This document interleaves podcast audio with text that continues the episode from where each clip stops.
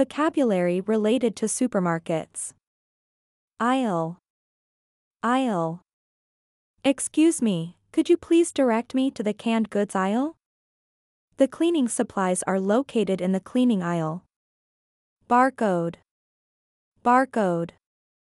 I had to scan the barcode on each item before putting them in my cart.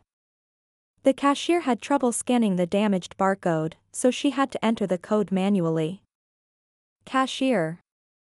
Cashier. The cashier was really friendly and efficient, making the checkout process pleasant. The cashier called for a price check when the scanned price didn't match the shelf tag. Checkout counter. Checkout counter. There was a long line at the checkout counter, so I had to wait for a while. The self-service checkout counter is convenient for customers with only a few items. Groceries. Groceries. I need to pick up some groceries like milk, eggs, and bread. She loaded her groceries into reusable bags to reduce plastic waste. Produce. Produce.